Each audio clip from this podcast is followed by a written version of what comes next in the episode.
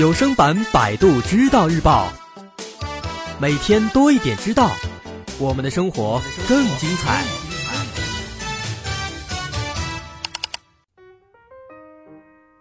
最近开两会，咱们今天就看看中国古代的两会是什么样的。古代的两会啊，和现代的这个两会叫法不一样，时间也不一样，但是内容其实都差不多，主要是围绕着总结和发展。古代每逢新年会举行大朝会，其实呢这就属于是两会了。它是从西周开始的一种礼仪规格最高的朝仪，从秦汉直至明清，历代承袭不衰。所谓大朝会呢，其实就是百官朝见天子。在《周礼·春官·大宗伯》里有记载，说春见曰朝，夏见曰宗，秋见曰晋，冬见曰御，时见曰会。阴见曰统，哎，这就是对百官朝见天子的解释。诸侯百官朝见天子的时辰是早晨，故称之曰朝。天子接见诸侯百官的政治目的是图天下之事，同时询问地方的治理情况，谓之图考绩，类似今天对各级官员的校绩考核，或曰目标管理。在周代，天子询问诸侯国内的治理情况。诸侯须做详尽汇报，故诸侯朝见天子亦称述职，相当于今天领导干部一年一度的述职报告。这述职一词儿自古便有之，孟子有记载：诸侯朝天子曰述职，一不朝则贬其爵，二不朝则削其地，三不朝六师夷之。可见这个大朝会啊，是一种礼制，也是天子对诸侯的一种约束。后来，在秦始皇统一全国之后，根据邹衍《五德终始说》，认为秦主水德，按五行水行配亥月与子月，故颁令以十月为岁首。大朝会就定在新年亥月初一，也就是正月旦举行。为扩大元旦大朝会，体现皇帝临朝时的庄严肃穆和盛大的气派。秦朝就修建起了富丽堂皇的朝宫前殿，名曰阿房宫。此后，凡是重大的国事，如议帝号、立郡县、车同轨、书同文等等，都在这个朝堂前殿颁布。后来到了西汉的前期，沿用秦朝的旧历，也是以这个十月为岁首。在汉兴之初，刘邦跟大臣们不懂朝议。于是，他们就命秦朝的旧吏叔孙通参酌秦法制，定汉朝的大朝会仪式。朝会地点在长乐宫，后来改成了未央宫。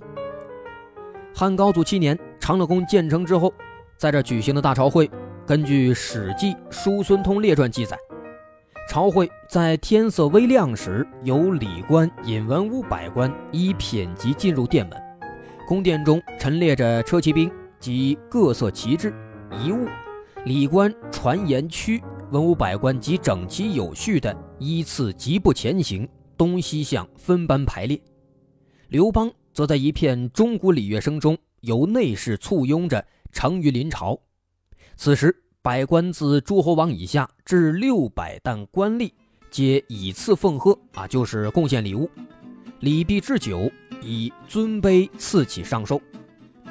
朝会之后，刘邦大喜过望地说：“说吾乃今日之为皇帝之贵也。”在汉官典职仪式选用当中，就列举了参加大朝会的人员，有公、卿、将、大夫、百官各位朝贺，蛮、莫、胡、羌朝贡毕，建属郡记吏接见宗室诸刘会万人以上。在汉武帝时，又改易正肃，以正月为岁首，大朝会也相应的改到了正月初一举行。此后也是历代相沿袭。东汉时期的岁首大朝会，皇帝幸德阳殿临轩受贺，公卿将相大小百官及地方各州郡长吏、诸少数族酋长使臣均奉贡进表拜贺。当时地方州郡的朝贡之物。按辖地的人口来计算，每人每年六十三钱献给朝廷，约献费。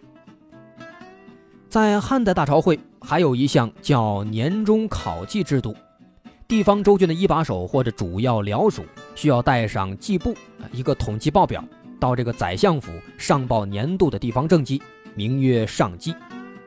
也就是说呢，在这个时候，你得上报一下这个辖区去年的 GDP 与财政收入，让朝廷从中考量你这个地方官是称职还是不称职。当然了。这个统计报表上的这个水分到底有多少？这个是没人知道的。这个上计有时候呢，还是由皇帝亲自出马受计的，就是直接听取地方官吏的汇报。这个制度到隋唐时期称为朝集，在汉朝时期，这个上计吏也是更名叫朝集使。后来时间到了宋代。各王朝依然是效仿前朝举行这个大朝会之礼。北宋新年初一朝会的时候，百官朝服一品皆班立，各路举人借原意随同官服位列，由朝集使更名诸州进奏官，则各执方物入县。在明代新年初一大朝会是由锦衣卫陈设鲁帛仪仗，教坊司陈列大乐。礼仪司陈列诸国的文书、贺表、贡物，还设这个纠仪御史纠察百官，监督那些站久了爱打瞌睡或者交头接耳私聊的。等这个时辰一到，皇帝升座，鼓乐齐鸣，百官跪拜致贺，行礼如仪。礼毕之后，群呼万岁万万岁。后来到了清代，清代的这个新年初一大朝会在气势宏伟的太和殿举行，这个礼仪制度大体跟明代。也是差不多的。好，这篇文章来自百度知道日报的特约作者有始有终。